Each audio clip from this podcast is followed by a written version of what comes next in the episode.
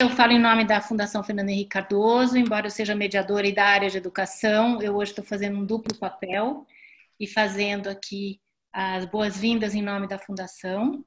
É, nós organizamos, eu e o Alex pensamos bastante nesse debate, na, na importância da gente trazer os desafios da escola antes e durante a pandemia, por, durante e depois da pandemia, é, principalmente pela razão, o, o, título já diz, né, da escola e não da educação. A gente sempre vê muitos debates, e agora tem uma febre de debates em todos os lugares imagináveis na internet, e sempre o tema é a educação de uma maneira ampla, né? E sempre com muitos especialistas falando, muita gente que é estudioso da educação, que tem um valor, não resta a menor dúvida. Sou uma delas, o Alex é outro, a gente se encaixa nisso, mas é muito importante também que a gente dê o devido lugar aos profissionais da educação para falar sobre escola e sobre educação, porque afinal são as pessoas que implementam na ponta é, e fazem virar realidade, né? Tudo que a gente imagina e espera que aconteça numa sala de aula e, e promover com os alunos é, todo o desenvolvimento e aprendizagem que a gente espera.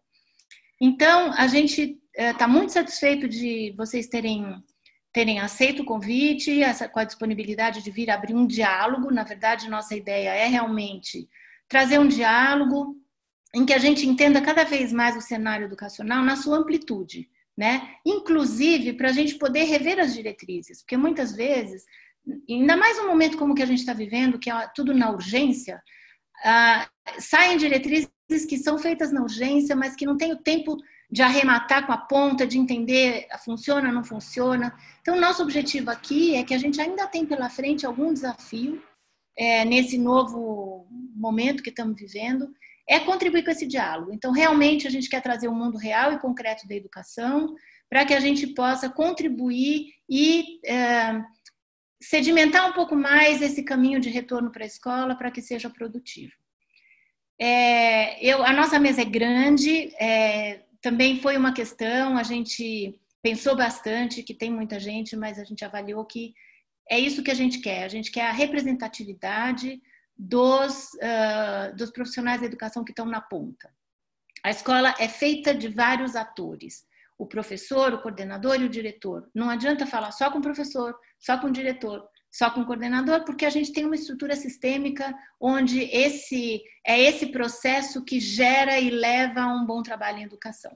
Então, nós vamos ser um pouquinho chatos aqui, eu e o Alex, no controle do tempo, e é, a gente ainda queria que tivesse um gestor público ou pessoas que, que estão nas secretarias, mas aí seria inviável. Então, nós pensamos que nós vamos desdobrar em dois e talvez pensar em outro, em uma continuidade desse debate nessa linha, se realmente for bastante útil e produtivo o que nós estamos querendo promover aqui. Então, é, eu vou apresentar cada um dos participantes é, para todo mundo saber. Alexandro Santos é doutor, em, doutor pela USP e pós-doutorado em Administração Pública e Governo na, na GV e Psicologia da Educação na PUC São Paulo. Preside a Escola do Parlamento, da Câmara Municipal de São Paulo e coordena o curso de Pedagogia da Faculdade do Educador. Bom, eu sou Beatriz Cardoso, sou doutora em Educação e sou fundadora e presidente do Laboratório de Educação é, que é uma ONG que atua com, na faixa etária de crianças de 0 a, a 10 anos com aquisição e desenvolvimento de linguagem. Eliane Pinheiros Fernandes é mestre e doutoranda em Psicologia da Educação pela PUC São Paulo, é professora do ensino fundamental da Rede Municipal de São Paulo, pesquisadora do Grupo Atividade Docente e Subjetividade do CNPq e se dedica aos temas de pedagogia histórico-crítico, formação docente, violência escolar e direitos humanos.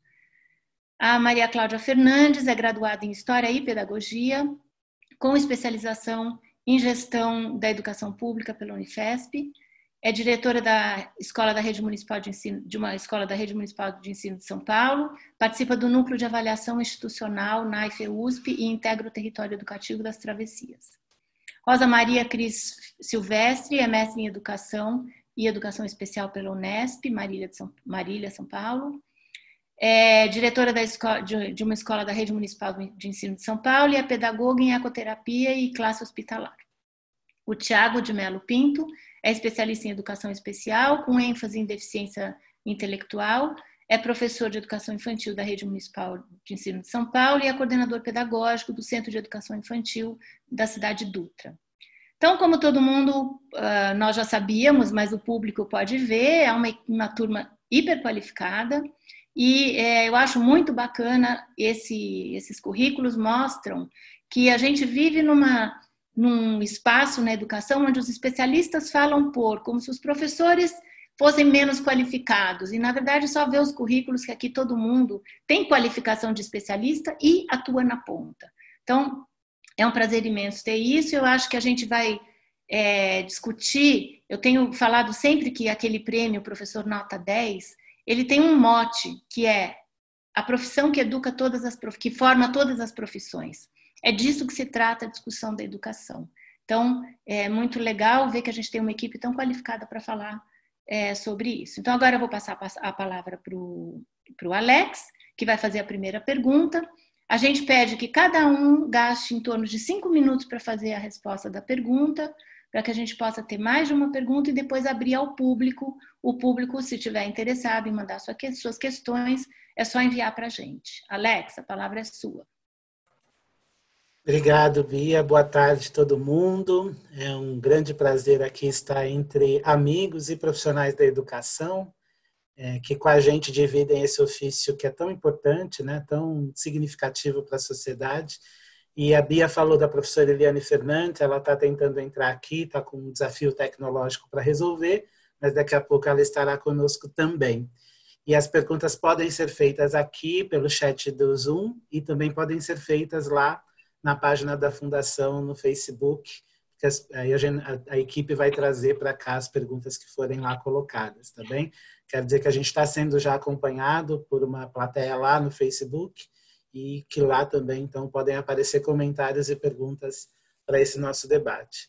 É, a primeira pergunta que a gente trouxe aqui para nossa reflexão tem a ver com um contexto que não é mais o contexto do início dos desafios que a pandemia trouxe para a educação pública, né? Nós todos vivemos, de fato, um início bastante desafiador, com muitas questões para resolver, mas a gente já está vivendo esse período de afastamento das atividades escolares há mais de um mês e meio. Então, as escolas já conseguiram construir algumas soluções e já passaram da fase dos desafios do início e agora estão nos desafios do processo, né? Então, a primeira coisa que a gente queria saber de cada uma e de cada um de vocês é como é que está nesse momento esse quadro de, de, desafios e esse quadro também de conquistas da escola é, atravessando essa turbulência. Né? Certamente vocês já devem ter aprendido coisas novas com esse período, né? Na interação com as famílias, com as crianças, na interação entre os profissionais. Então, quais são as aprendizagens que vocês já vislumbram desse momento e quais são os desafios de agora, passado a primeira fase de implantação de algumas soluções, quais são os desafios de agora e o que vocês desejariam que as políticas educacionais ajudassem vocês a resolver. Olá, boa tarde. É, eu penso que o desafio maior tem sido como que a gente se comunica mesmo com as famílias é, na educação infantil, acho que a gente tem uma especificidade de quando a criança está na escola. A nossa comunicação é com a criança, a escuta da criança, mas com o período de afastamento, essa, essa conversa ela é mediada pelos adultos, né, através do, das tecnologias, né? É, apesar de estar localizado numa escola que fica na região central da cidade de São Paulo, é, o nosso público, logo de início, a gente percebeu que mais de apenas 50% tinha computadores e equipamentos fixos para poder trabalhar e receber essas informações, 50% usava apenas os telefones celulares. É, e às vezes dividido com os irmãos, né? uma vez que não é só as crianças da EMEI que está sendo atendida nesse período à distância. É, então, acho que o primeiro momento foi ouvir as famílias e pensar com elas como que, que a gente ia fazer esse, a organização desse atendimento. Então, é, a secretaria demorou, ainda está no processo de organização de outros, outros instrumentos de é, para poder se comunicar, mas assim, o que a gente conseguiu mapear na, na escola foi que o WhatsApp seria a ferramenta que conseguiria atingir 95% das famílias. A gente não conseguiu falar com 100% das famílias. É, então, foi a partir do WhatsApp que a gente conseguiu organizar um atendimento de apoio às famílias, não só do ponto de vista pedagógico, mas também do ponto de vista solidário, né, para as famílias que precisavam de ajuda para se alimentar, né, que tem sido uma questão. Então, acho que um, um, um dos desafios tem sido como que a gente apoia as famílias e é, uma descoberta que a gente já sabia, claro, né? Eu acho que a opção minha, pelo menos, e acho que de muitos pela escola pública, é que é a garantia de direitos e como uma política universal que consegue atingir a população. Em grande parte da minha carreira eu estive na periferia de São Paulo, agora estou na região central, mas a escola pública é o lugar que consegue atingir 85% da população nas escolas, de uma política que atende quase 100%. Então, é na escola que as crianças vão todos os dias. Então, às vezes, é o, é o equipamento que melhor conversa e que chega mais perto da comunidade. Então, eu penso que neste momento isso se, se amplifica, porque está na discussão das políticas públicas neste momento a saúde, que está lá salvando as vidas, o SUS, né? No Brasil, um sistema organizado na década de 90 para ser universal, e a, a, escola, e a escola, claro, e a escola pública com um dilema imenso, que eu acho que é essa coisa da tecnologia. Então, eu penso que é um desafio imenso é como é que a gente supera a falta de investimento em tecnologias nas, nas escolas públicas, né? Então, acho que isso não é surpresa, né? A rede municipal, eu acho, eu estou como gestora há mais de 12 anos, a gente tem profissionais, claro, qualificados, acho que a gente estuda muito todas as áreas, mas o investimento em tecnologias é, nunca foi uma coisa forte na rede municipal de São Paulo. Então, a gente tinha laboratórios que tinham um professor orientador de sala de leitura, que este recebia uma formação, né? E apoiava em uma aula esses processos. As EMEIs, por exemplo, onde eu estou há seis anos, na, é, recebeu no primeiro momento lá atrás é, laboratórios de segunda mão das MFs, quando as MFs receberam a segunda compra. É, e, ultimamente, a gente recebeu sete notebooks para poder trabalhar nas escolas. Não tem Wi-Fi, não tem investimento em tecnologias, isso nunca foi uma preocupação da rede. Então, eu acho que o grande desafio é como é que a gente supera essa falta de investimento é, tanto do ponto de vista de formação profissional, como de investimento em logística. Então, é, mesmo na organização da, do processo de aprendizagem, a gente tinha o SGP no ensino fundamental, que era uma grande questão, que às vezes os profissionais precisavam entrar de madrugada para poder conseguir se dar conta das tarefas, e na EMEI a gente nunca conseguiu chegar no processo de registro é, porque não tinha é, capacidade de logística de, de receber o que na educação infantil é fundamental, que é a questão das imagens, de vídeos, né, de uma forma de avaliação que é diferente apenas de relatórios, né? Então acho que esse é um desafio imenso e do ponto de vista de formação é, a gente precisa de mais tempo. O, o, tempo, por exemplo, que a gente precisa tomar cuidado aqui na resposta, por exemplo, no, no meio digital, é, parece muito tempo, mas a gente rapidamente fala muito, né?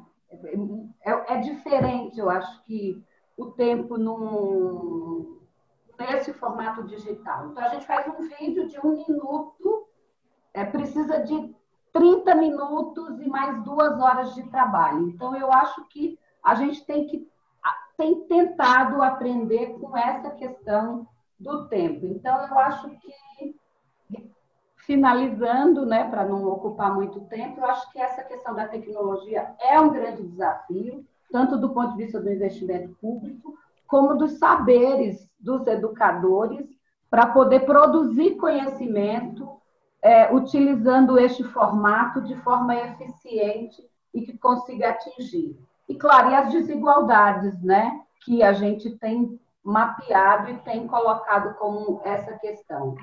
Se não tem investimento, quem tem feito esses investimentos? Os próprios profissionais, e às vezes não dá conta de resolver essa, esses desafios de forma tão rápida como precisaria neste momento. Acho que fico por aqui nessa primeira questão. Muito legal, Claudinha. De fato, estabelecer comunicação com as famílias a partir de uma distância social implicaria mover recursos de tecnologia que não estavam disponíveis mesmo nas nossas unidades, né? Ou criar outros caminhos, caminhos alternativos que dessem conta nesse momento e as desigualdades são, de fato, um grande dificultador de todo esse processo. Se em sociedades com menor desigualdade já é um tempo difícil esse tempo, numa sociedade como a nossa, que tem esse padrão tão elevado de desigualdades, tudo se torna mais difícil, né?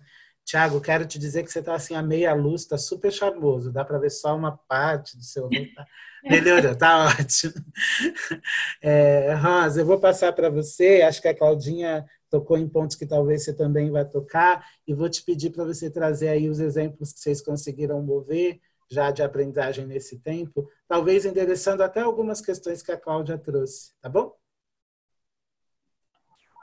Boa tarde a todos. Queria mais uma vez agradecer essa oportunidade, agradecer o convite da gente poder estar trocando e refletindo junto mais uma vez esse momento que a gente está vivendo, né?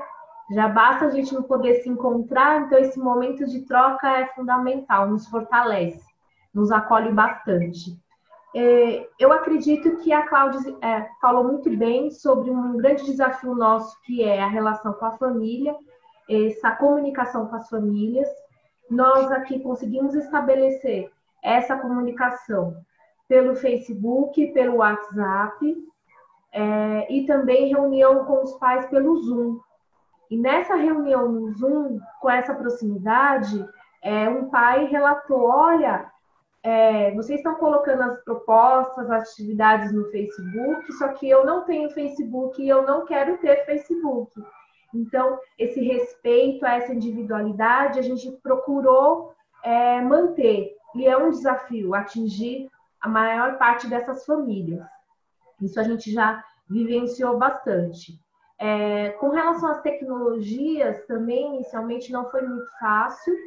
Foi onde nós estabelecemos uma parceria com a universidade, onde os estagiários de pedagogia acompanhavam as professoras e acompanham ainda duas horas por dia para explicar coisas assim que para eles podem ser muito mais simples, né? Editar um vídeo, é, a colocar um material no drive, às vezes, e assim eu tenho uma diversidade grande de professoras que, quando fizeram pedagogia, não tinha tecnologia.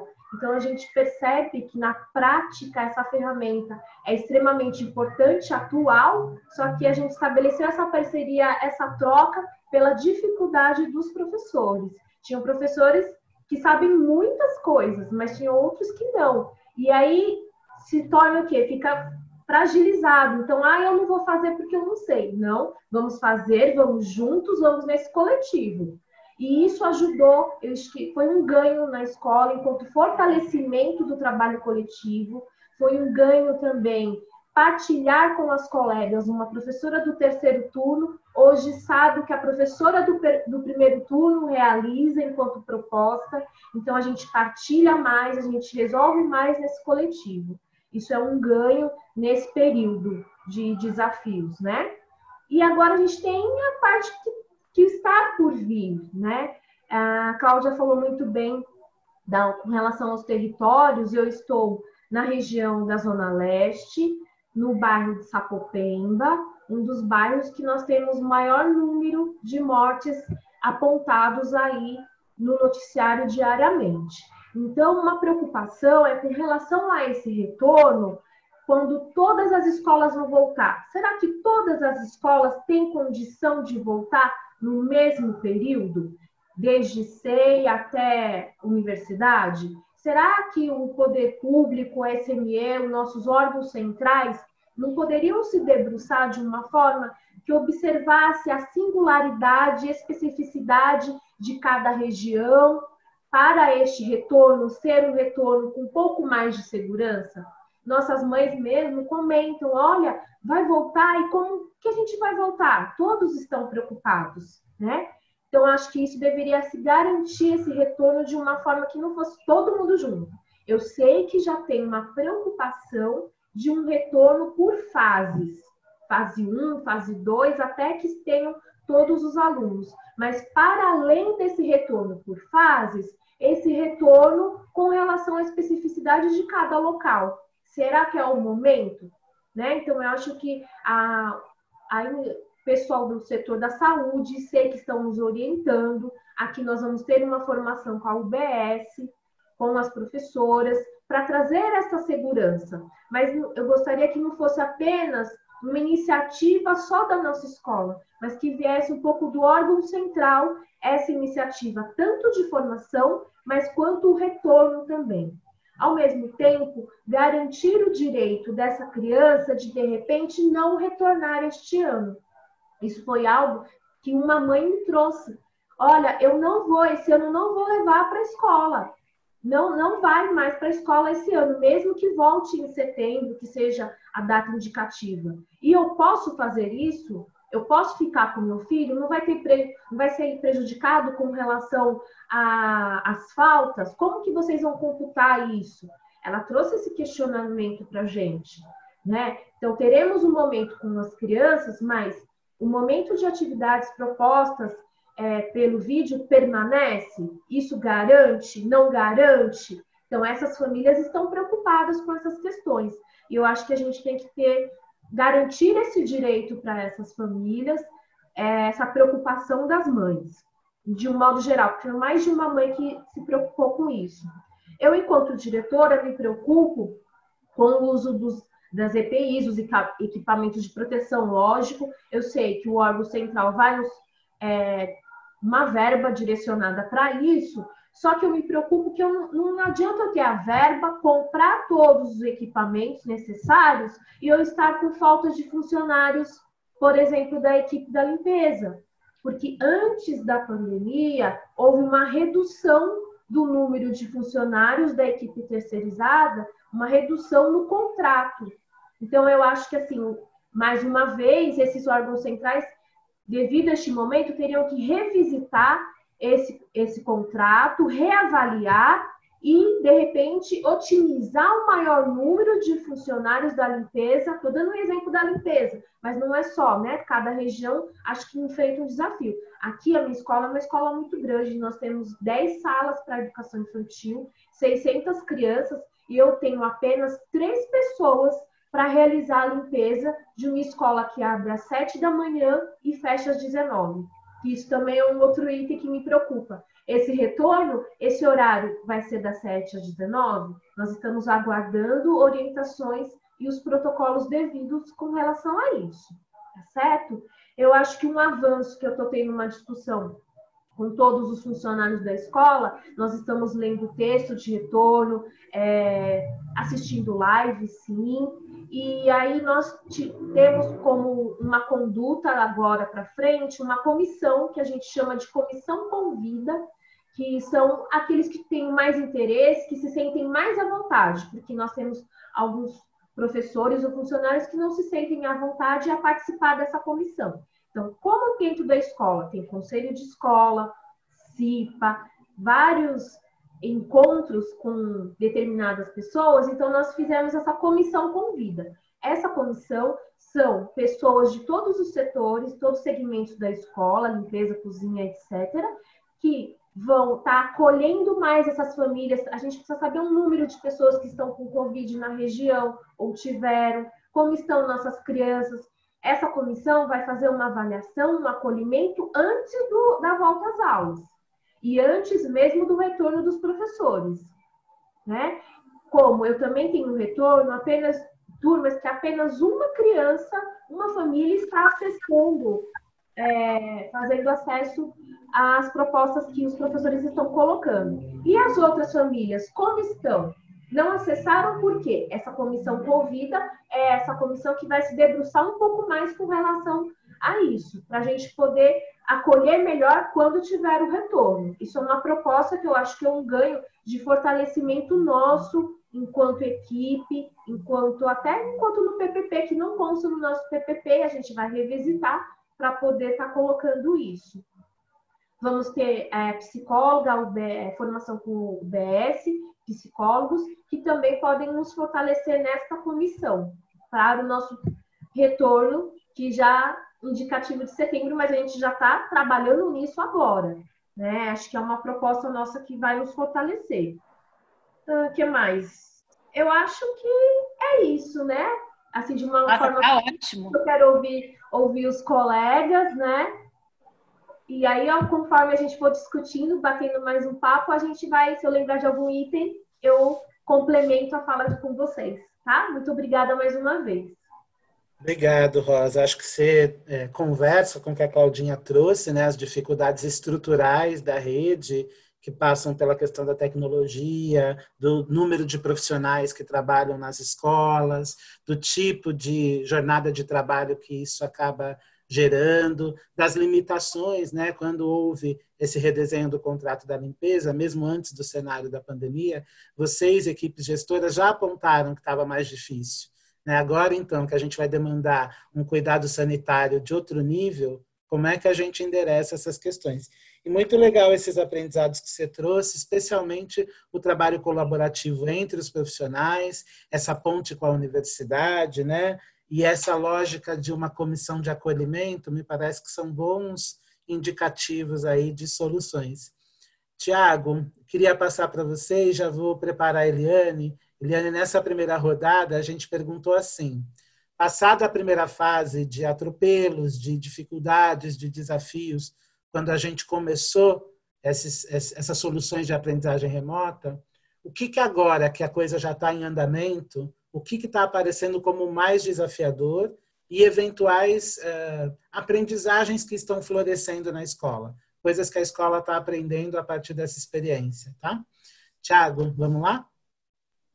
Oi, vamos. É, prazer estar aqui, obrigado pelo convite. É sempre bom estar com pares que a gente pode trocar, aprender, compartilhar as nossas vivências, as nossas angústias também, né?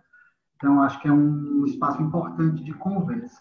Passado, como já foi dito aqui, esse primeiro desafio dessa autoformação tecnológica, nós tivemos que, fomos, né, foi uma imposição da circunstância, passado também esse ajuste com essas possíveis tecnologias que logo percebemos que nem todos os professores e professoras tinham acesso também a alguns determinados aparelhos, conexões com internet, banda larga, alguns lugares dessa desigualdade que a gente vive, que essas condições de, de chegada de sinal não é tão tão bom como em outros lugares. Então, muitas vezes, esses professores e essas professoras só têm a conexão do 3G e do 4G para essa conexão com a gente.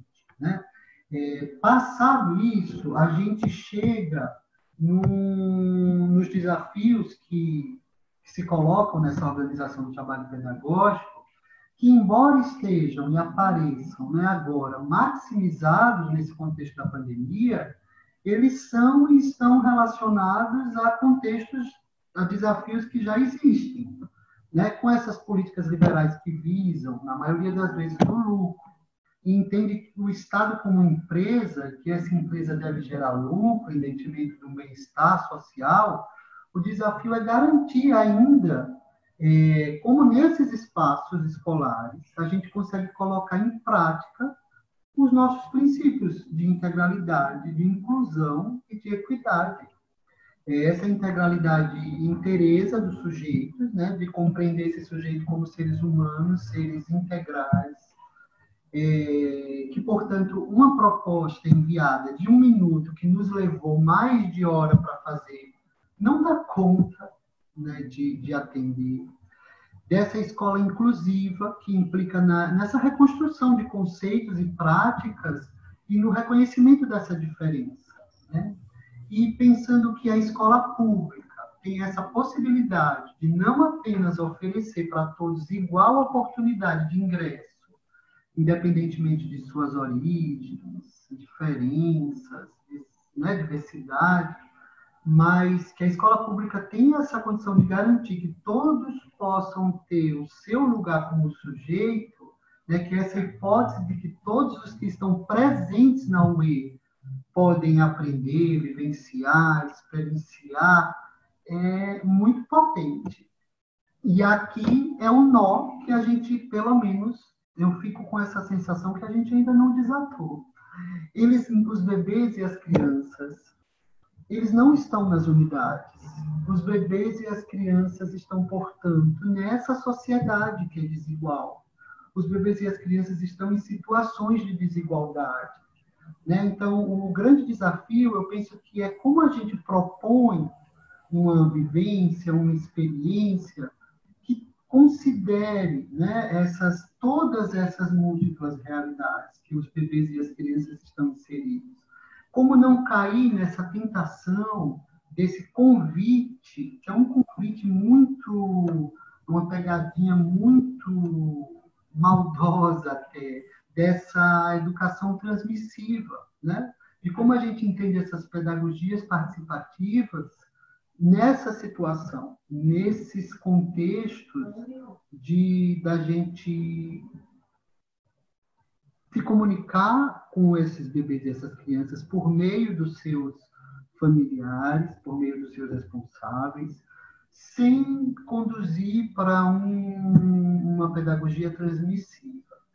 Acho que esse é um grande desafio, né? Que nos possibilita pensar muito se a melhor alternativa é a continuação de uma proposta remota para os bebês e para as crianças. Ou se a gente não está carregando na educação, maquiando na educação, algumas possibilidades que as outras esferas, outras secretarias, deveriam ter uma atuação muito mais enérgica e presente com esses bebês e essas crianças. Será que não estamos colocando no ombro da educação uma falsa ilusão de que ela é a solução dos problemas nesse momento? Será que a gente não está colocando na educação um desvio do olhar da desigualdade que gritou nesse período de pandemia? Será que a gente não voltamos à década de 80, 90, em que a, a educação era ainda é, possibilidade para poucos, parece que agora voltou, né? Poucos têm acesso às tecnologias, poucos têm uma pessoa em casa alfabetizada, com tempo disponível para ser mediador das aprendizagens dessas crianças. Poucos são os que conseguem, portanto, nesse momento, permanecer em uma situação de aprendizagem formal, porque os bebês e as crianças estão aprendendo todo o tempo. Não sabemos exatamente o que eles estão aprendendo, mas eles estão aprendendo, né? Então, talvez a gente consiga, precise, não sei, fico com essa sensação, que a Secretaria de Educação precisa conversar muito com as outras secretarias, né? E, e a solução só com a gente, olha, eu sinceramente acho que é uma carga muito pesada. Então, a parte de conversar com as famílias, de acolher as famílias, de saber de suas angústias, eu tenho certeza que meus colegas estão fazendo muito bem. Mas a gente tem limitações, né? a gente tem limitações, que a gente, né, por mais que a gente conduza essas famílias, informe quais são os órgãos que elas precisam é, procurar para que isso aconteça, nós mesmos estamos acionando alguns órgãos para que essa rede de proteção aconteça. E, e acho que o desafio agora, Alex, é que os nossos governantes liberaram o retorno. Então, eu tenho famílias que estão nos respondendo que, à noite, quando eu chegar, professor, eu vejo o que vocês mandaram. Né? Meu, meu bebê está com alguém. Quem é esse alguém? Né? Em que, em que situações esse alguém está cuidando desse nosso bebê, que aqui na nossa unidade nós teríamos condições de promover a equidade, a inclusão e assegurar a integralidade desse sujeito. Eu acho que essa é a minha, minha contribuição. Muito bom. Muito legal, Tiago. Eu acho que esses pontos que você toca conduzem desde a Claudinha, uma Claudinha, desde a professora Maria Cláudia, desculpa, uma conversa que é como é que a gente coloca a educação e como uma corresponsabilidade desta sociedade, né? Tem um pedaço dessa tarefa que cabe a nós, instituições educacionais, centros de educação infantil, EMEIs, EMEFs, mas tem um campo de responsabilidade que está com outros atores e que precisa coordenar, né? Eu só vou aproveitar e dar um, um recado aqui para a nossa audiência, que a Eliane tentou bastante entrar, mas de fato a tecnologia não ajudou. Então a gente não vai conseguir ouvir a Eliane aqui hoje, né? E aí é, a Eliane era uma professora do, é uma professora do ensino fundamental que traria um olhar mais específico para as crianças maiores. Não tem problema, outras oportunidades a gente constrói então, a gente tem aqui a representação mais forte da educação infantil, mas certamente com questões que atravessam todas as etapas, né, Bia? Vou é, passar é, para você, que talvez você siga na tá. pergunta e leve para a gente conversar mais. Tá ótimo, Alex. É, Eliane, você participa aí mandando pergunta, fazendo comentário, a gente está te incluindo aqui na medida do possível. Que pena que não deu certo. Bom, primeiro, assim, muito legal. Eu acho que vocês de fato fizeram o que a gente queria, né? Quer dizer, um voo panorâmico sobre as questões estruturais e a realidade onde a educação acontece, né?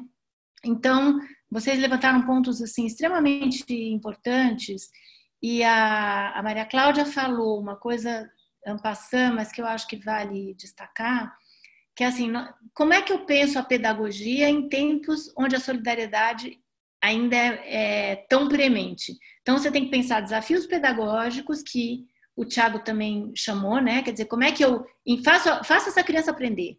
Como é que eu garanto os direitos de aprendizagem que ela tem? Ao mesmo tempo que a gente está vivendo um cenário com essas famílias onde é, o desalento é muito grande, né? O medo é muito grande. Então, não é fácil você estar tá com a cabeça focada em desenvolver é, métodos e estratégias pedagógicas e tendo que responder ao mesmo tempo para demandas de ordem social muito graves. Não é nem. A gente está acostumado, né, gente? Quem é da educação está acostumado a lidar com demandas difíceis, com a situação da desigualdade, com. A gente administra já isso, mas acontece que isso se multiplicou é, num, num volume é, extraordinário. Então, tem muita novidade para quem está ali na linha de frente, como é que faz, né? E acho que o Tiago chamou a atenção que, de fato, o nosso, nosso conhecimento é finito também, né? A gente não tem formação para tudo, né? A gente tem formação para algumas coisas e, de repente... Então, acho que chamar atenção para é, a questão da, dos outros setores, qual é a conexão e que tipo de articulação é necessário e possível fazer, não vamos esquecer que nós estamos num momento de crise, não vamos inventar que tudo é possível, mas algo há de ser possível, né? Acho muito relevante. Acho que a Rosa tocou em pontos muito importantes e eu gostaria até de que você, da gente pensar um pouquinho mais essa questão dos protocolos, que eu acho que é é chave a coisa de um protocolo único que põe todo mundo e, e eu fico me perguntando se eu fosse, eu sempre faço um exercício de alteridade, né? Bom, e se eu sou a secretária de educação? E se eu sou a coordenadoria? O que, que eu faria? Como é que eu incluo esse feedback que pode vir? Não é fácil. Então, aqui não se trata de falar como eles fazem mal, se trata da gente tentar entender os grandes problemas. E eu acho que vocês trouxeram alguns grandes problemas que devem ser olhados. Esse da, do, da intersetorialidade, agora, nesse momento, o que seria possível, essa definição, na hora de voltar, será que é uma lei para todo mundo? Todo mundo dia tal começa? Ou a gente poderia pensar é, situações diferenciadas e com base em quê? E como estabelecer esse diálogo com, com as prefeituras, é, com, com as secretarias? Eu acho que seria uma coisa muito importante da gente explorar um pouquinho mais. É, eu fiquei o tempo inteiro ouvindo vocês e pensando, como eu mencionei antes de começar o evento, o público não sabe, mas na minha ONG, Laboratório de Educação, nós estamos com um projeto muito grande com o Estado do Maranhão, exatamente para educação infantil. Se a realidade que vocês estão trazendo é essa, vocês podem imaginar quantas dificuldades a gente enfrenta no sertão do Maranhão, que é onde a gente está baseado lá. E como chegar nessas famílias, é, como uh, dialogar para que eles atuem com a criança, porque não é só falar com os pais, é fazer com que os pais façam algo que eles não têm repertório e que eles não, não aprenderam a importância. Então, é muita coisa ao mesmo tempo que a gente tem que dar conta, sem o apoio da tecnologia, que aqui ainda tem muito mais do que lá, né? Então, eu acho que essa questão que o Tiago trouxe também, da, do risco da gente cair de volta no ensino transmissivo, e isso é um risco grave, porque nós vamos andar para trás décadas de esforço pedagógico de quem está na ponta, tentando fazer com que a escola seja uma escola que tenha sentido, seja uma escola que entende que o processo de aprendizagem é uma construção gradual e que depende da criança ser estabilizada, desestabilizada, receber informação nova, ter a chance de produzir para poder avançar. De repente, a conversa que se tem na educação é basicamente um conjunto de planos de aulas, de atividades que eu passo para os pais, os pais fazem com a criança. O que, que isso vai resultar, né? Para quando a gente voltar ao normal. Então, esses são alguns dos temas que eu queria destacar e eu acho que vale muito a pena a gente aprofundar um pouquinho mais, tendo como pano de fundo que vocês chamaram o tempo todo a atenção, que é a questão da desigualdade, né?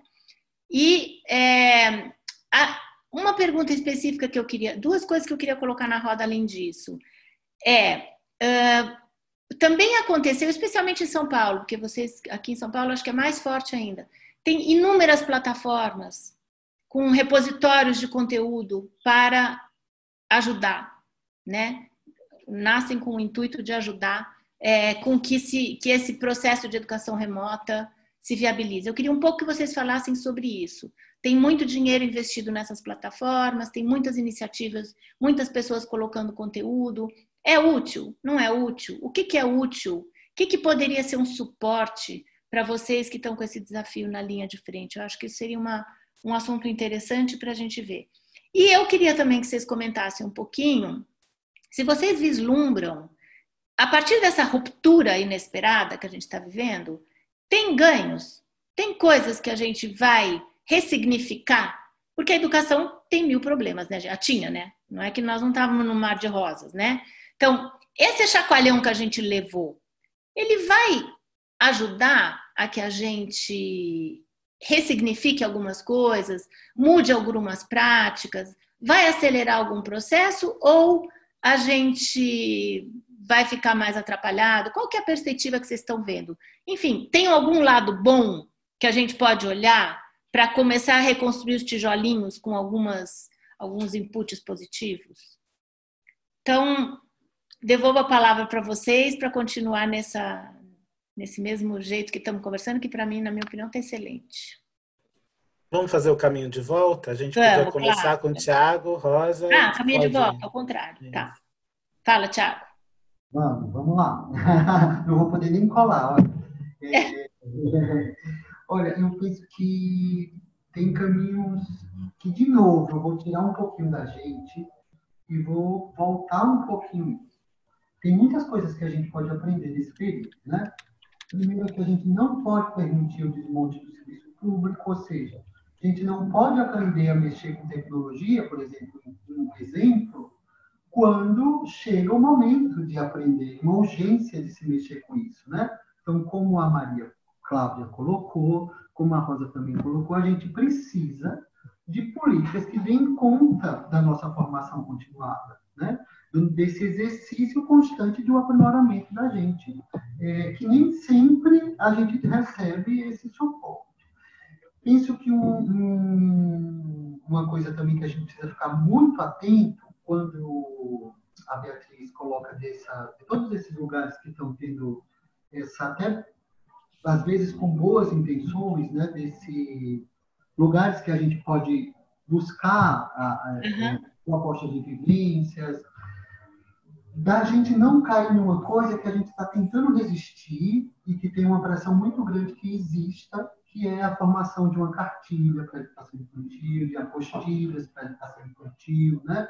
Então, penso que é um lugar de muita atenção, porque aí a gente, de novo, desconsidera toda e qualquer realidade. Se qualquer vivência serve para qualquer lugar, para qualquer criança, em qualquer contexto, então a gente, de novo, volta lá em um tipo de pedagogia que a gente está tentando e trabalhando e construindo é, no, um novo olhar, né? Que, que, então, eu penso que a gente precisa aprender com isso, ficar forte e entender que se a gente mesmo está tá querendo né, permanecer nesse pensamento, do pensamento dessa criança potente, desse professor protagonista, talvez esse não seja o melhor caminho. Embora nesse momento é, tem, claro que nos ajuda a gente buscar boas práticas e adaptar para as nossas realidades. Claro, sempre ajuda, né? A gente aprende com os outros, mas que isso não vire uma cartilha, nem um, um caderno de educação infantil, porque nós sabemos que existem grandes é, editoras que têm um interesse, inclusive, de que isso aconteça. Né? Acho que a gente precisa aprender que a gente não pode continuar não nos revoltando quando diminui os funcionários da limpeza. A gente, nossa pauta de greve precisa aparecer isso. Né? Não é possível que num espaço como eu estou, no céu, que eu tenho dois prédios, 13 salas, existam quatro pessoas da limpeza. Não dá conta. É desumano, né? Então, como fica a autonomia da escola em relação a isso? A, isso a, é, a gente precisa aprender que a autonomia da escola precisa ser recuperada, precisa ser restabelecida. Acho que isso entra um pouquinho também nesse retorno, né? Por exemplo, muitas famílias aqui que eu conheço, que estão com a gente, muitas precisam que as crianças voltem, mas quase nenhuma quer, deseja que a criança volte nesse, nesse contexto. E quando a gente desloca de querer para precisar, de novo, a gente só não tem a educação para resolver isso. A gente pode ter uma conversa com os empresários que são empregadores dessas famílias dessas mães e desses pais, para que flexibilizem o seu trabalho, para que elas possam cuidar das suas famílias, dessas suas crianças, né? A gente tem outros caminhos que não obrigatoriamente passam pela, pela, por essa ideia ainda de que a escola atende o adulto mais do que a criança no nosso contexto uhum. de, de educação infantil. Claro que tem que ser bom para a mãe trabalhadora e para o pai trabalhador também, mas é um direito da criança, né? É, é, e precisamos também não esquecer, precisamos aprender nesse momento de pandemia. Hoje saiu uma reportagem, não lembro aonde, me desculpem, mas eu acho que é, fácil, é fácil encontrar, que já somos mais de 50% desempregados. Então, temos trabalhadores informais que precisam carregar um, uma caixa com lanche nas costas ou vender algum tipo de coisa. E isso não tem negociação, né? Ele precisa que a criança dele esteja em algum lugar. Né? Então, que seja na escola também, porque também somos responsáveis por isso. Mas precisamos que esses protocolos, primeiro, respeitem nossas individualidades, mas que assumam a responsabilidade de um protocolo pensado por um órgão central não pode caber só para a unidade educacional a realização desses protocolos. Nós temos protocolos, nós que trabalhamos na educação infantil, acho que a gente tem muitos protocolos, inclusive, né, de limpeza, de higienização, que já existiam antes da, da, da pandemia.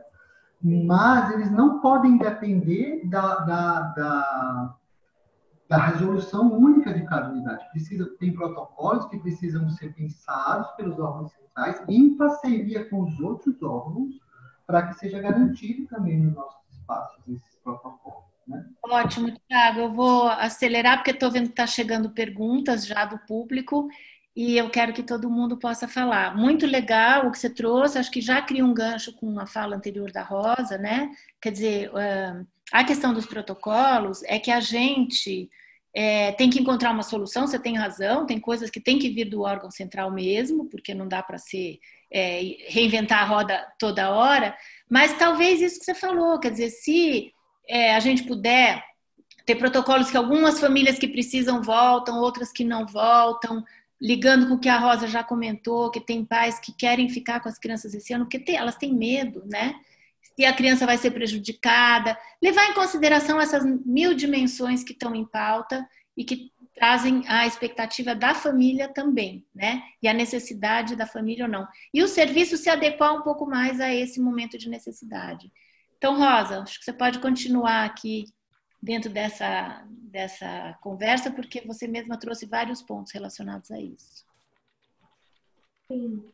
E ainda assim, respondendo você, Beatriz, a sua primeira pergunta sobre as plataformas, né, retomando essa pergunta, se é um número grande, se é útil, se não é útil, é, realmente foi um número grande de plataformas. Na Prefeitura de São Paulo, nós tínhamos, temos né, o Classroom, que é só uma plataforma para os pais, mas como nós já tínhamos uma comunicação com esses pais via Facebook e WhatsApp, aí chega uma outra plataforma. Então, eles têm que visitar três plataformas. Então, alguns pais estão tendo essa dificuldade. Né? Eu tenho percebido isso, que quando abre-se um leque muito grande, dá, dificulta muito esse nosso processo. E mesmo as professoras também, né? Quando você está acostumando, vamos supor, uma reunião no Zoom, ah, agora tem que ir para o Teams agora vai para o Meeting, não sei o quê, vai para o Hangout. Então, isso tudo também a gente tem que processar, se organizar para poder avançar. Então, esse número grande de plataformas eu acho que é, dificulta, é a, a minha opinião. E ainda, com relação à segunda pergunta, acho que não sei se eu consigo complementar o Tiago, os ganhos é o que vamos ressignificar mudar nas nossas práticas, qual a perspectiva né, que você lançou. É, Para quem não sabe, eu gosto muito e participo de escola de samba. Né? E escola de samba, a gente se prepara durante um ano de preparação, de enredo, de ensaio, etc., para desfilar um dia 50 minutos, que seja. E nós, enquanto escola, não falo só da educação infantil, mas todas, nós temos um dia ou dois dias para preparar todo um trabalho de um ano.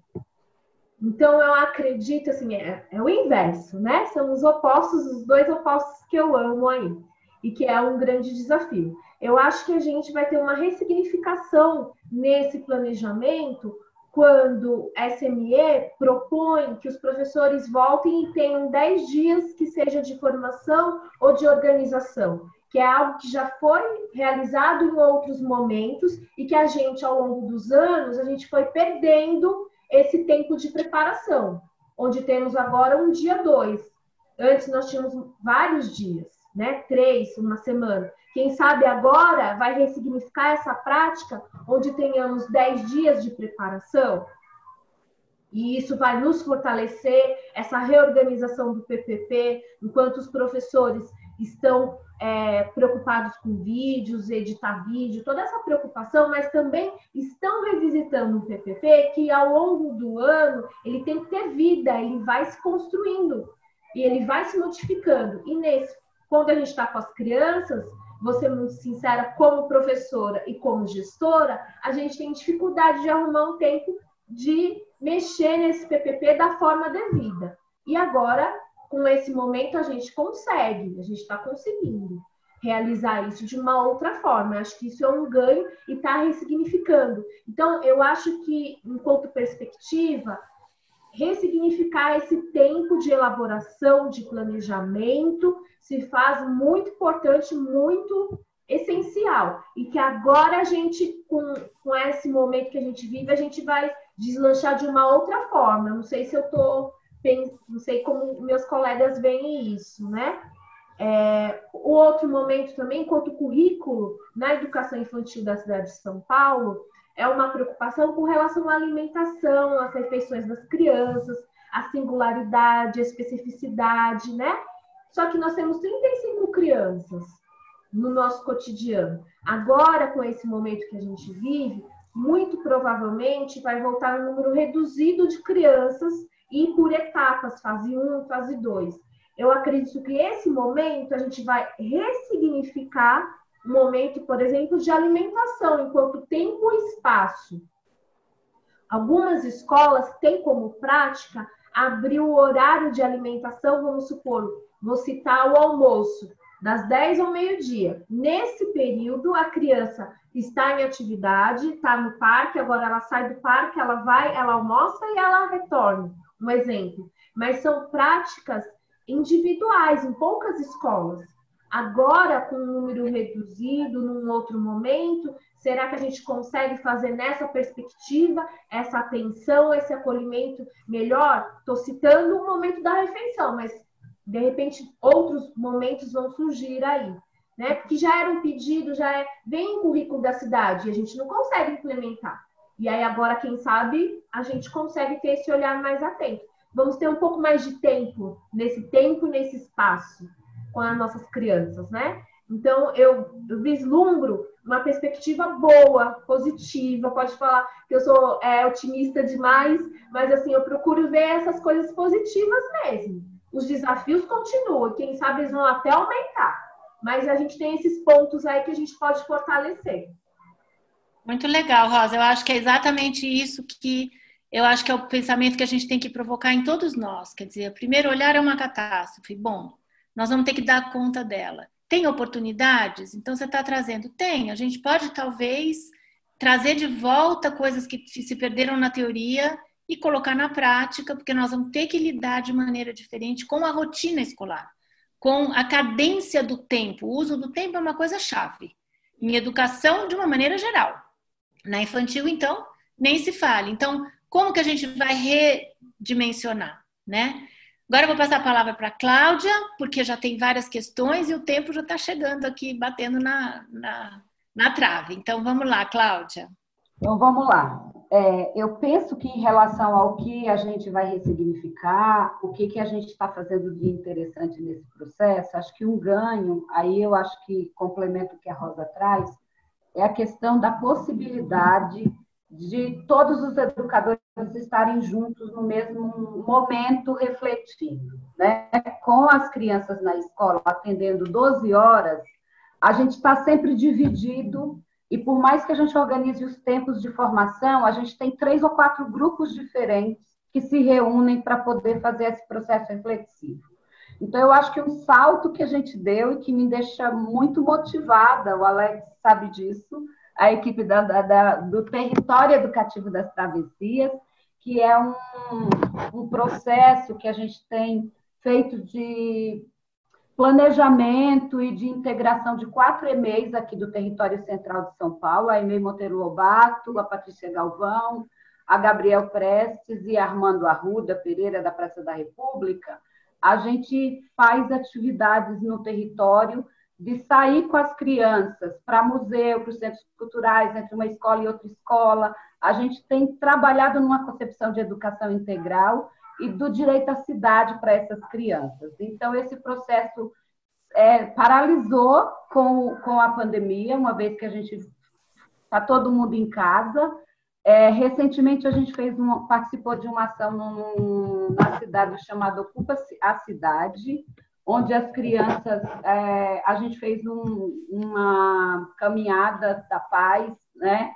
É, as crianças mandando mensagens da janela de como que elas estavam vendo esse momento. É, então, acho que de algum jeito é, a gente está consegui, tá conseguindo conversar mais entre essas quatro escolas. Então, nós fizemos já uma reunião, uma GEIF coletiva que a gente fazia presencialmente o ano passado, esse ano a gente conseguiu fazer pelo, pelos aplicativos, então eu já trago um pouco essa coisa da quais aplicativos, né? A gente conseguiu fazer pelo Teams, reunir 100 educadores dessas quatro escolas. É, e ontem nós conseguimos fazer uma conversa dos conselhos de escola, das quatro escolas, então eu acho que isso é um ganho né, desse momento e a gente se apropriando mesmo dessas ferramentas com a, com a potência que elas podem ter de promover essas reflexões desses encontros. E a, essa reunião do conselho, por exemplo, para tratar da questão dos protocolos de retorno. Então, assim, eu já queria colocar aqui que uma coisa que concordo com os colegas, todas essas preocupações técnicas, a gente tem dito que não, não é uma preocupação, não pode ser uma preocupação só da educação, a gente tem que ter o parecer dos outros setores, né, da saúde, da, né, das autoridades sanitárias que estão cuidando disso. É, tem que ter um rigor, porque, de fato, a, a escola a escola é um lugar de transmissão de doença. A gente que está na, na, na, educação infantil, as crianças pequenas, quando elas entram na, na, nas escolas, elas adquirem toda a imunidade a partir desse momento. Elas gripam, elas pegam febre, elas é, a escola é um lugar de transmissão, né? Então, é, então a gente tem toda essa preocupação. Como é que a gente vai organizar tudo isso e responder tudo isso? Então, ontem os conselhos das nossas quatro escolas se reuniu para começar a pensar isso. Como é que a gente vai construir isso? Então, está claro para a gente que precisa pensar essas estruturas que a gente já citou, não vamos repetir, né, de funcionários e outras coisas mais, como que a gente vai dialogar com outros setores, como é que a gente vai dialogar com a secretaria, como é que a gente vai dialogar com as famílias. Então, a gente vai iniciar um processo de diálogo nas escolas com as famílias. Então, eu penso que um, uma preocupação das, da, das, das, professoras, eu perguntei para elas, eu fiz as perguntas que me mandaram com antecedência, e uma das questões é: a gente trabalha muito com a questão do acolhimento com as crianças pequenas. É, e o choro nos primeiros dias aqui estão meus colegas da educação infantil, a gente se prepara emocionalmente para receber as crianças na primeira semana. Todos nós da equipe da escola. Para a gente poder acolher, dar colo, cuidar desse processo de separação da família nesse, nesses momentos e tudo. Como é que a gente pensa um protocolo em uma volta com criança pequena? A gente tem pensado nisso, como será isso, né? Que coisa, como é que pode ser isso, né? Então eu penso que ontem saiu várias propostas das famílias, inclusive de pensar mais um ano para a educação infantil, para que as transições que a gente tem se preocupado nos últimos anos na cidade, de ir para o ensino fundamental aconteça com essa preparação. Então é um ano diferente para todo mundo, né? Mas acho que o que a gente traria seria essa coisa da proximidade do diálogo a partir dos aplicativos, né? É, possíveis, claro que tem a, os problemas de não ter uma linguagem completa, né, no, a partir dos aplicativos, que a gente ainda vai refletir sobre isso. Estamos neste momento na escola, esta semana, fazendo reuniões com as famílias pelos aplicativos, é a primeira reunião virtual com as famílias. A gente vai ainda é, quantificar se consegue atingir. A gente atinge uma média de 65 a 70 quando é presencial, a média da escola nas reuniões com as famílias. Como é que vai ser essa, essa, essa reunião, qual o alcance? E eu acho que um grande ganho é essa coisa da, do fortalecimento do papel da escola, como essa instituição social tão importante, não só para do ponto de vista formativo, mas do ponto de vista de um lugar que concentra informações. Então a gente falou muito na cidade de São Paulo, assim, ah, os diretores estão trabalhando, as escolas estão de plantão, fecha tudo. E é um dilema, eu acho, porque a escola é um lugar que, que dialoga com a comunidade, e no momento de emergência, nós estamos e somos né, um canal de, de, de chegar e de, de informação de como que pode ser melhorado e como se pode atingir todas essas possibilidades de atendimento da política, né? Cláudia, eu acho que você está dando uma, um exemplo concreto e tangível.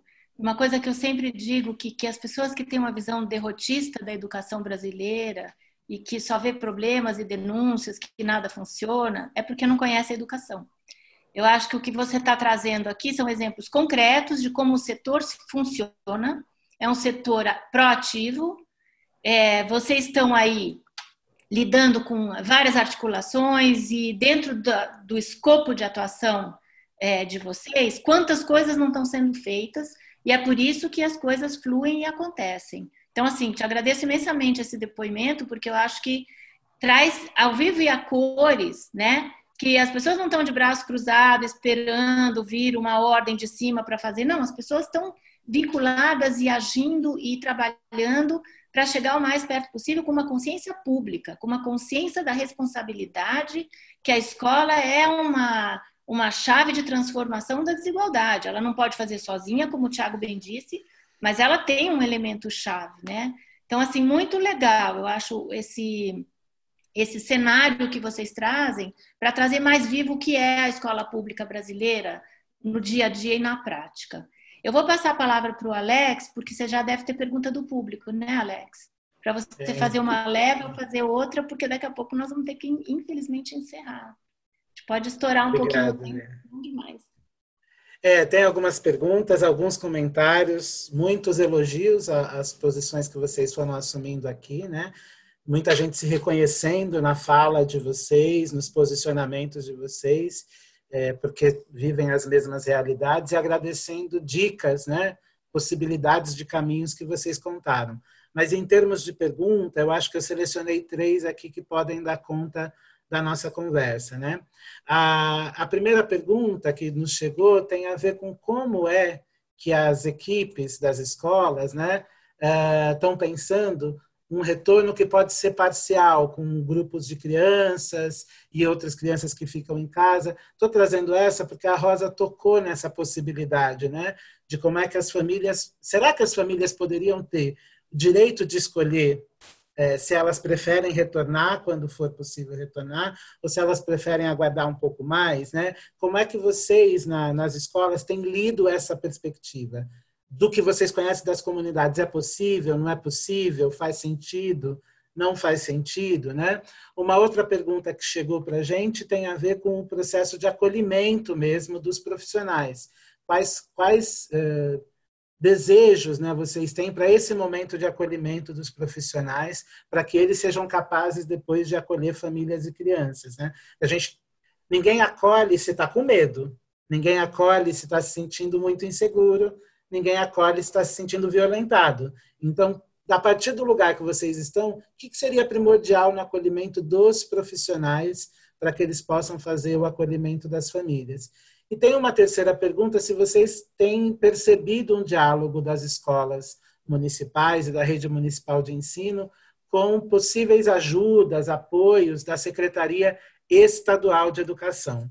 É, essa talvez seja uma pergunta mais de gestão educacional, mas se chegou à escola algum tipo de ponte entre a rede municipal de ensino e a rede estadual de ensino. Vocês compartilham escolas no mesmo território, às vezes, né? Tem uma escola municipal e uma escola estadual no mesmo território, atendendo a mesma, a mesma população, né?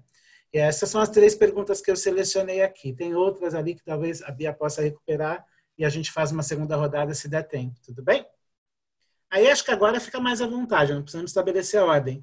E pode responder uma, não precisa responder as três, né? Então, só para ser objetivo, retornando. Uma pergunta sobre como é que as famílias podem ou não optar pelo retorno no tempo, uma segunda sobre o acolhimento dos profissionais e uma terceira sobre possíveis interações entre a rede municipal e a rede estadual no território.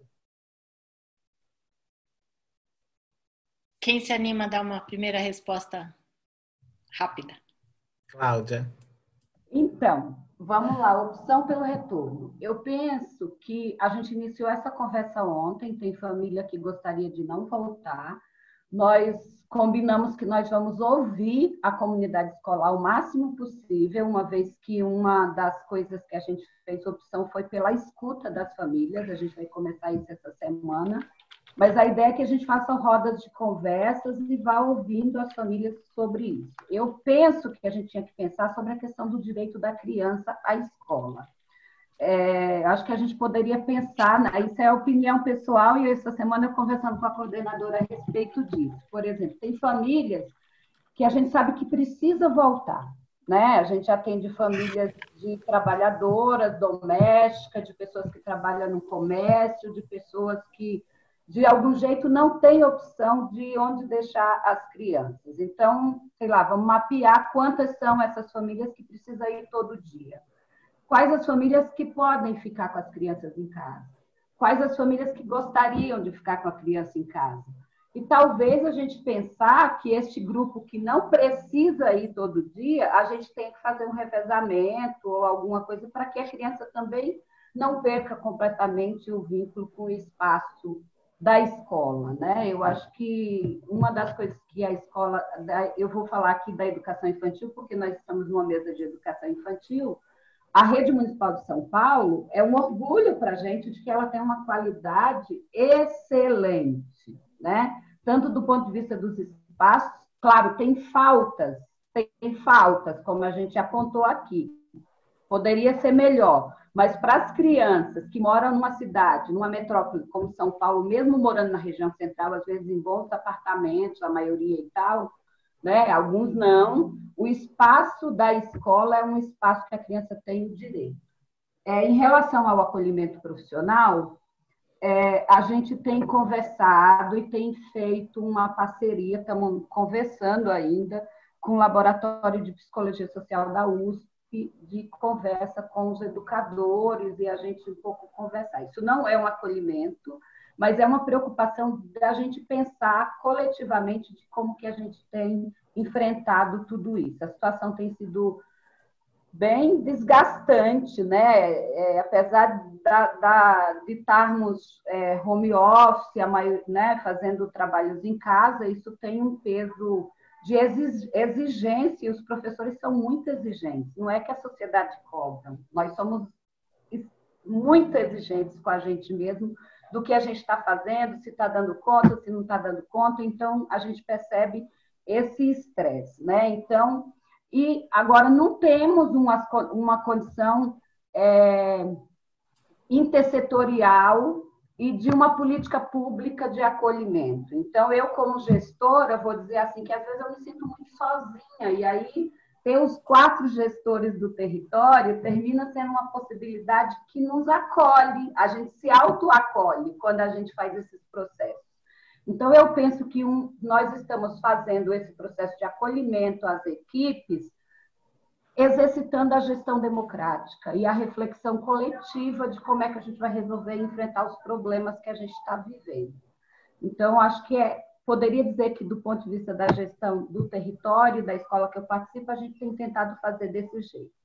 A gente tem se acolhido numa reflexão mais coletiva, né? O apoio entre as secretarias, eu vou responder todas. É, eu não sei, eu acho que agora que começou com uma pressão, eu acho que houve um isolamento das escolas a partir de portarias de normativas, atrasos, inclusive, com muito atraso, às vezes as, as normativas chegavam um mês depois da gente já estar tá fazendo coisas e tudo, mas eu, o que eu sei, a uni, come, vai começar rodas de conversa agora, para a gente pensar. Amanhã tem uma conversa na DRE, no setor que eu estou, com o diretor regional. Então, as primeiras conversas vão começar agora mas eu sei que chegou uma cesta básica em todas as escolas, que a, no, a notícia é que foi uma parceria né, com a Secretaria Estadual, que veio uma doação para a comunidade de cestas básicas para quem tem o Bolsa Família, veio uma quantidade, uma porcentagem de famílias foram atendidas com essa parceria. Acho que é isso. Quem mais quer? Dar uma palhinha. Ah, eu acho que é importante isso, né? Você tocou, Beatriz, num, num assunto muito importante, que nós estamos na escola pública porque nós acreditamos nessa escola pública, né? De, de, dessa educação como esse bem comum mesmo, de como essa educação, na nossa visão, quanto mais pública, de melhor qualidade ela precisa ser. porque é do princípio do bem comum. Estamos todos nós nessa busca aí desse acolhimento constante com as famílias, isso não não tenha dúvida. A gente tem que pensar né, que dentro das nossas autonomias nós já temos algumas respostas dessas famílias. Né? Algumas precisam do retorno das crianças, outras preferem não, mesmo que precisem, preferem que as crianças não estejam nesse ambiente coletivo agora, né, para que não ocorra nenhum tipo de contaminação com elas. E a gente depende também disso, né, de uma diretriz. Nem que essa diretriz seja as escolas podem, né, através por meio do seu da sua autonomia, definir ali os critérios ou as estratégias para esse acolhimento.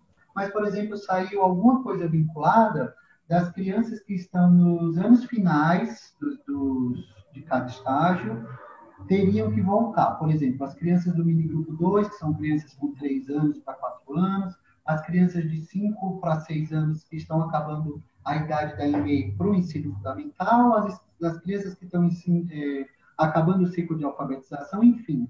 E eu fico pensando na gente, na educação infantil, qual o critério de estabelecer que precisa que crianças de 3 anos voltem, se a gente não tem nenhum tipo de avaliação, de classificação, de promoção, para que essas crianças continuem na sua caminhada, na sua trajetória na educação infantil, né?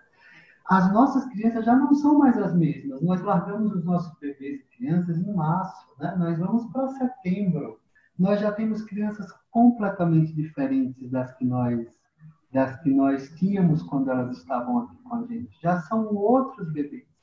Tem um dado muito importante na Prefeitura de São Paulo, talvez minhas colegas podem confirmar, foi construído muito trocador nas escolas das unidades de educação infantil, porque a gente tem uma demanda esses anos de muitos bebês de zero, de, zero, de três meses, quatro meses, cinco meses, né? É, esses bebês saíram daqui e eles estavam deitadinhos, agora eles já estão andando, alguns já estão falando, né? São bebês completamente diferentes. Nós temos essas informações, mas nós não acompanhamos esse processo de desenvolvimento. Você está chamando a atenção de novo, Tiago, para o aspecto do tempo, né? O tempo, Sim. ele é o nosso grande aliado na educação em todos os níveis. Então, você está mostrando um outro ângulo. A criança não é mais a mesma, porque em quatro meses acontecem pequenas revoluções, né? Muitas, né? Então é muito importante considerar isso. Não é que o professor vai voltar para o ponto que ele estava, né?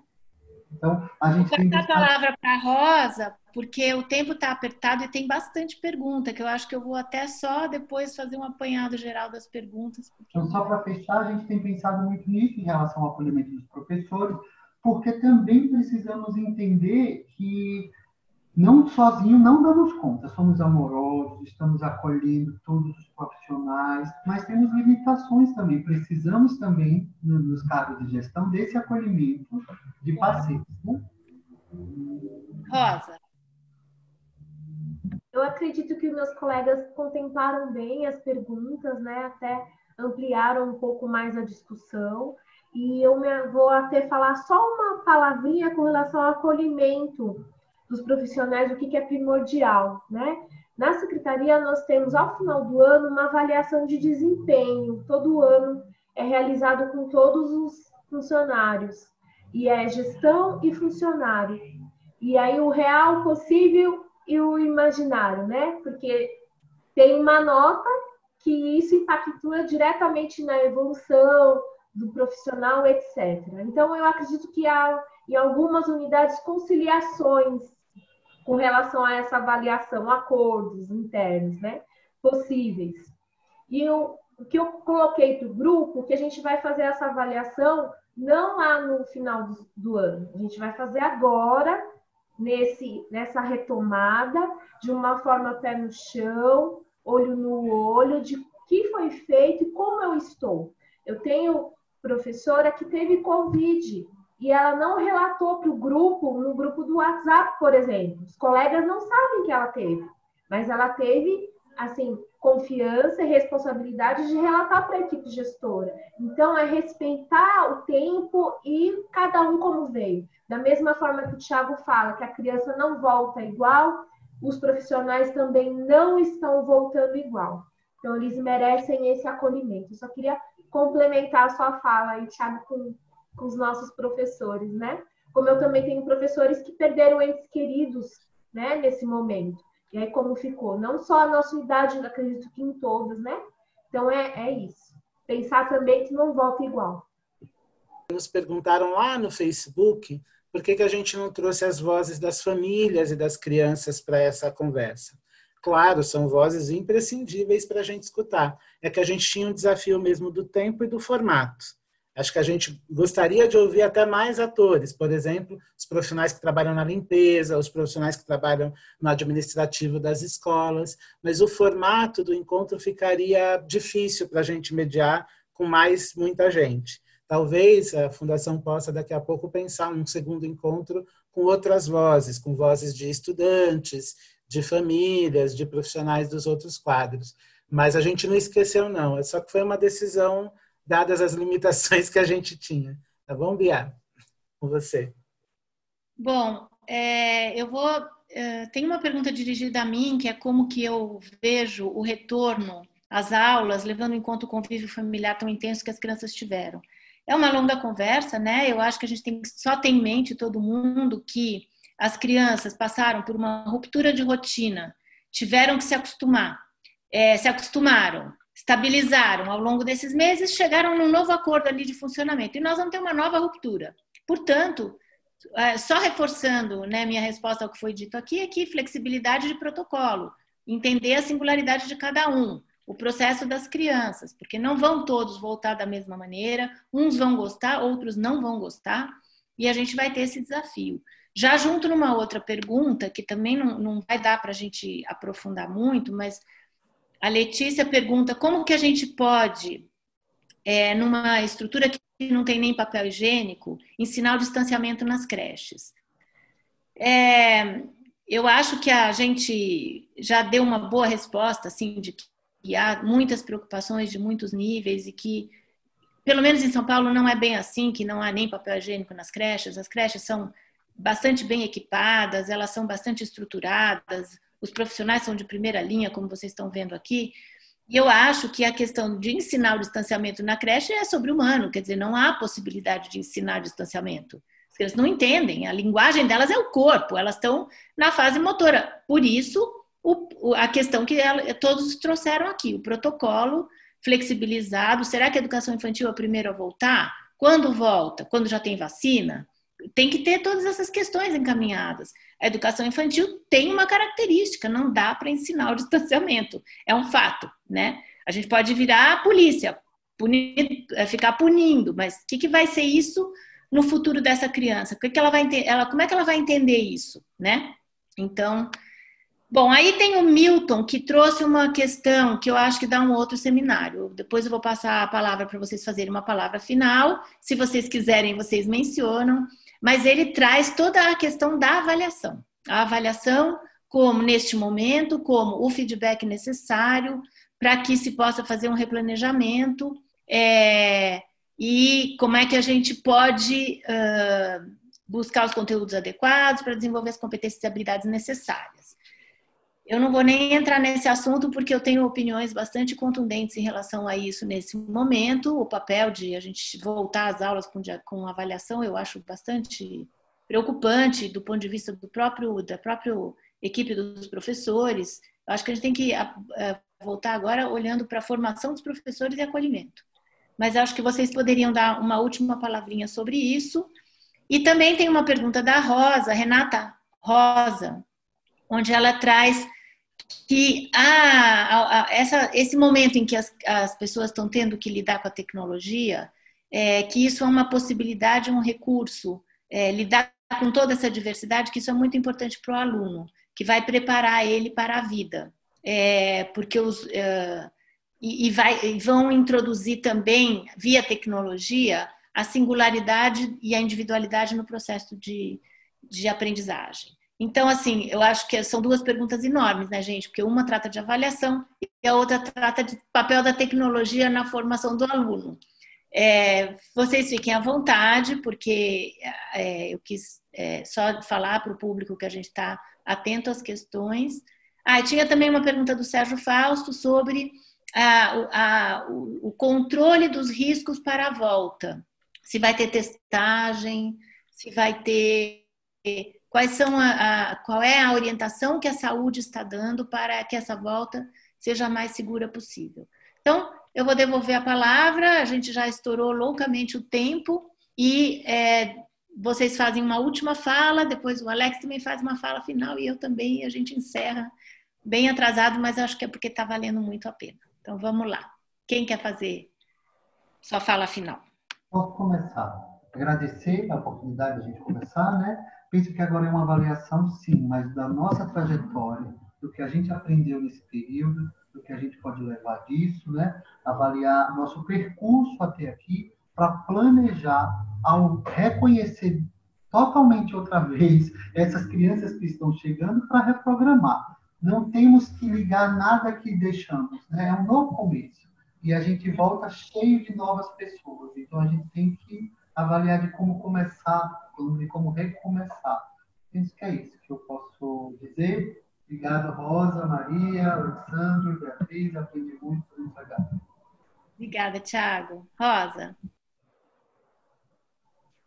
Também queria agradecer esse momento, né? E só complementar com relação à avaliação, os controles de risco, a gente também está aguardando o protocolo dos órgãos centrais. E acho que a Cláudia falou muito bem do território dela, nessa organização para essa organização e estruturação desse protocolo, né? Nós aqui, eu não tenho a oportunidade de ter as escolas enquanto território como a Cláudia, mas aí foi a ideia dessa comissão com vida é justamente para esse retorno, né? Alinhar o protocolo que vai vir do órgão central com o que a gente acredita aqui no nosso território que seja importante. E uma das coisas de uma ação importante nesse retorno é ouvir as crianças, né?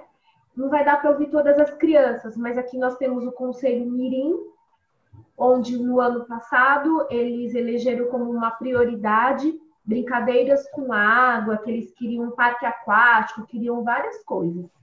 E a gestão anterior fez isso para eles, fez um parque aquático, né? Que eu brinco que é lava rápido aquático, são canos com furinhos, eles passam ali água para todos os lados, né?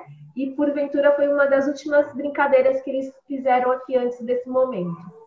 Então é trazer essas crianças do Conselho Mirim para que eles possam falar como que foi esse período enquanto de sentimento, de propostas e o que eles esperam nesse retorno. Quero ouvir as crianças, já que eu não consigo ouvir todas, mas eu vou ouvir os representantes de cada sala, que é o Conselho Mirim, né, para poder a gente acolher também essas crianças antes de retornar, não esperar estar aqui no portão. A gente já vai falar antes com eles um pouco, né? E agradecer esse momento precioso, agradecer as ações do território do centro, é um território que eu conheço, já tive a oportunidade de ir na escola da Cláudia, que é uma escola assim que pulsa, assim como o Gabriel Prestes, as escolas amigos da região, como também a oportunidade de conhecer a região da Capela do Socorro, onde o Tiago está, uma região que também carece de muitas estruturas, que a gente nem pode imaginar, mas que também é enriquecedora de práticas, né? Estando aqui nesse momento, poder estar com meus colegas discutindo isso, refletindo junto, nos reafirmando enquanto educadores aqui na escola pública, com qualidade que a gente espera. Agradecer mais uma vez ao Alexandre, que consegue muito bem, junto com você, fazer essa costura toda, né? Essa oportunidade mais uma vez. Muito obrigada. Obrigada a você. Cláudia. Então, eu queria fazer, começar pela questão da testagem, né, do, do, da segurança, que foi perguntas que saíram na comunidade, fazer pergunta, por exemplo, vai ter testagem? Quando tiver casos, vai fechar, como fecha as agências bancárias, e aí fica o período de isolamento? São perguntas que a gente precisa responder. Em relação à avaliação, é, é uma preocupação nossa, porque na educação infantil a gente faz a avaliação da educação infantil, que é a avaliação com a comunidade todo ano, e a avaliação na educação infantil, são os relatórios das crianças, de como que elas aprendem a partir delas mesmas nesse processo. E a gente tem se preocupado porque tem uma questão que começou a aparecer, e como a gente está refletindo a partir do que a gente está vivendo, assim, num primeiro momento a gente atingiu todo mundo no WhatsApp, as atividades vão chegando e tal, todo mundo está ali empolgado, e agora que começou a trabalhar, começou a voltar, a gente percebeu uma baixa. Aí a pergunta da semana na, na, na escola que eu estou tem sido essa. A gente fez um, um, um, um levantamento, uma síntese do que trabalhou, do, do que enviou para as famílias durante esse período, sempre com preocupação de acolhimento, de trabalhar a questão do movimento, de fortalecer a, os sentidos das crianças. Então, a gente discutiu um pouco a questão de que a criança precisa crescer precisa estar fortalecida nesse momento, né? É, mas a gente se pergunta o seguinte: é, quem respondeu, você tem uma avaliação daquilo que a gente estimulou. Agora, as crianças que não responderam nada, quantas foram, o que, que elas estão aprendendo, o que, que elas estão fazendo, porque elas estão aprendendo, né? Então, quer dizer, nós vimos um vídeo da, da janela, uma criança estava na praia, outra estava no Ceará, outra está em Minas Gerais, outra está em tais lugares.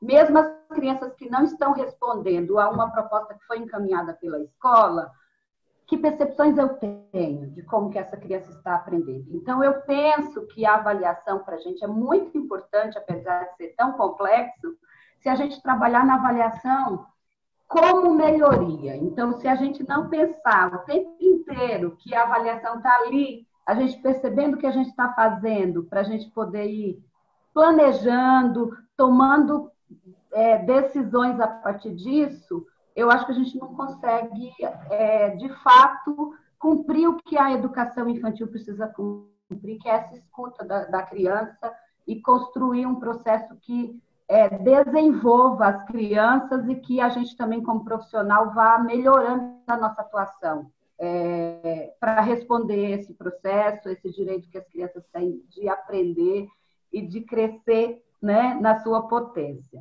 Eu acho que é isso. Queria agradecer o Alex, a Beatriz, ao Tiago e a Rosa Maria por esse papo. Obrigada. Alex. Bom, também quero só agradecer, assim, é sempre muito rico quando a gente conversa com franqueza, com honestidade, com sinceridade, olho no olho, né? É, na medida que a tecnologia permite, com quem está realizando a educação pública, né? Assim, é, sempre digo que a escola pública foi a decisão mais radical da minha vida e a profissão de professor também. E é por esses momentos que a gente aprende junto aqui, né?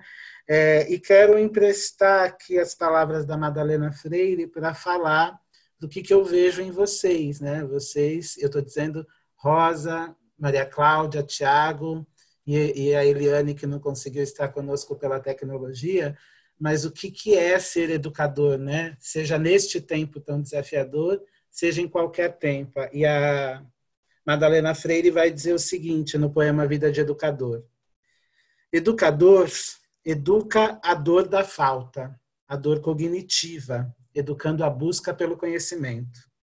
Educador educa a dor do limite, a dor afetiva, educando o desejo. Educador, educa a dor da frustração, a dor da perda, educando o humano na sua capacidade de amar. Educador, educa a dor do diferenciar-se, a dor da individuação, educando a autonomia. Educador, educa a dor da imprevisão, a dor do incontrolável, educando o entusiasmo da criação. Né? É, mais cedo eu estive num diálogo com as escolas aqui do centro e eu lembrei que a Madalena Freire, nesse mesmo livro, diz que a educação é, ao mesmo tempo, uma tarefa política, técnica e artística. Ela é política porque ela sempre está comprometida com uma visão de mundo e uma visão de educação. Ela é técnica porque ela exige conhecimento. Não dá para qualquer pessoa ser professor de qualquer jeito. E ela é artística porque ela nos impinge, nos obriga a criar realidades.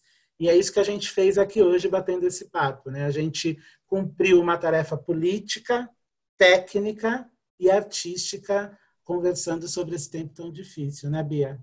É. Olha, gente, foi realmente muito legal a conversa, muito produtiva, que eu acho que é o que importa. Eu não resisto, apesar da, do avançado da hora, eu vou fazer uma, vou fazer bullet points assim de coisas muito importantes que eu acho que vocês trouxeram e que vale a gente marcar. Então, Primeiro, a, ênfase total e absoluta na formação de, continuada dos professores, porque isso, se a gente tivesse tido antes, já estaríamos melhor agora, e para frente, isso é o eixo fundamental. Acho que vocês trouxeram isso, a gente tem que bater nisso com muita, com muita certeza, né? É, a questão dos tempos dos planejamentos, que a gente tem, o tempo é é, o nosso aliado e também o nosso inimigo. Então, lidar com essa variável em todas as dimensões, também na preparação do professor, como a Rosa tão bem falou, fazendo a comparação com a escola de samba, que eu adorei. É, a necessidade da interação dos setores. Não dá para botar nos ombros da escola a solução de um quadro tão dramático que a gente está vivendo. A escola não está abrindo mão do seu lugar. Ela é fundamental, ela é peça-chave, mas ela não pode estar sozinha. Acho que isso vale a pena a gente chamar a atenção. Necessidade de protocolos flexíveis que dialoguem com as regiões, com as realidades de determinados contextos. Então, não é uma, uma um decreto para tudo, mas olhar para as necessidades e talvez fazer em camadas e pensar sobre isso. Uma coisa muito importante que o Tiago trouxe que é o risco do ensino transmissível, é o risco da gente validar de volta o ensino de antigamente. Então, por causa dessa situação, a gente precisa ficar de olho.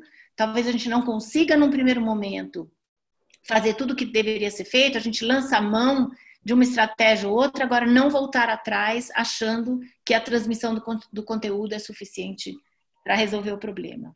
É... Depois, a questão que é, tem ganhos, né? Eu acho que a gente teve aprendizados.